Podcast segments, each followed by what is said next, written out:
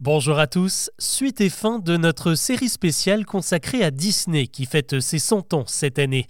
Un siècle de magie, de féerie, mais aussi d'incroyables rumeurs qui planent au-dessus de la maison de Mickey et des parcs d'attractions. Et aujourd'hui, je vous propose de déblayer un peu les idées reçues qui entourent le patron légendaire de la firme, le célèbre Walt Disney qui nous a quittés en 1966 à seulement 65 ans. Il a beau avoir pensé et conçu cet univers rempli de magie et de bons sentiments de toutes pièces, le pauvre Walt se traîne une très mauvaise réputation auprès de ses détracteurs.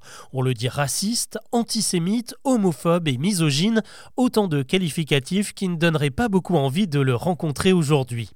Mais ce portrait au vitriol repose-t-il sur des faits avérés? Bon, on peut déjà affirmer que Walt Disney était plutôt fier de ses origines puisqu'il est le descendant d'une famille normande, les Disney, dont le nom s'est anglicisé au fil des siècles pour donner Disney comme le prononcent les anglo-saxons.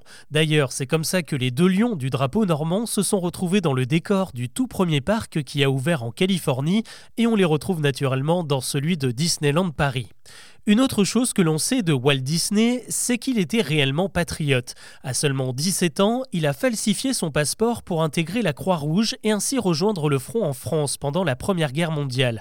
20 ans plus tard, lors du second conflit, il donnera son autorisation pour que Donald devienne une mascotte de la propagande anti-nazie.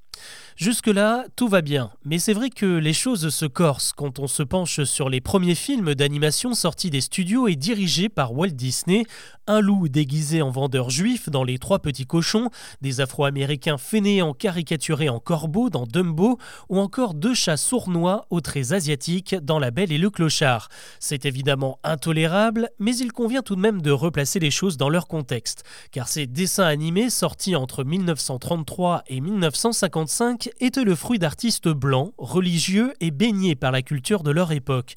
Pour rappel, les États-Unis n'ont aboli la ségrégation raciale qu'en 1964. Idem pour ce qui était de l'homosexualité, considérée comme un crime jusqu'en 1962.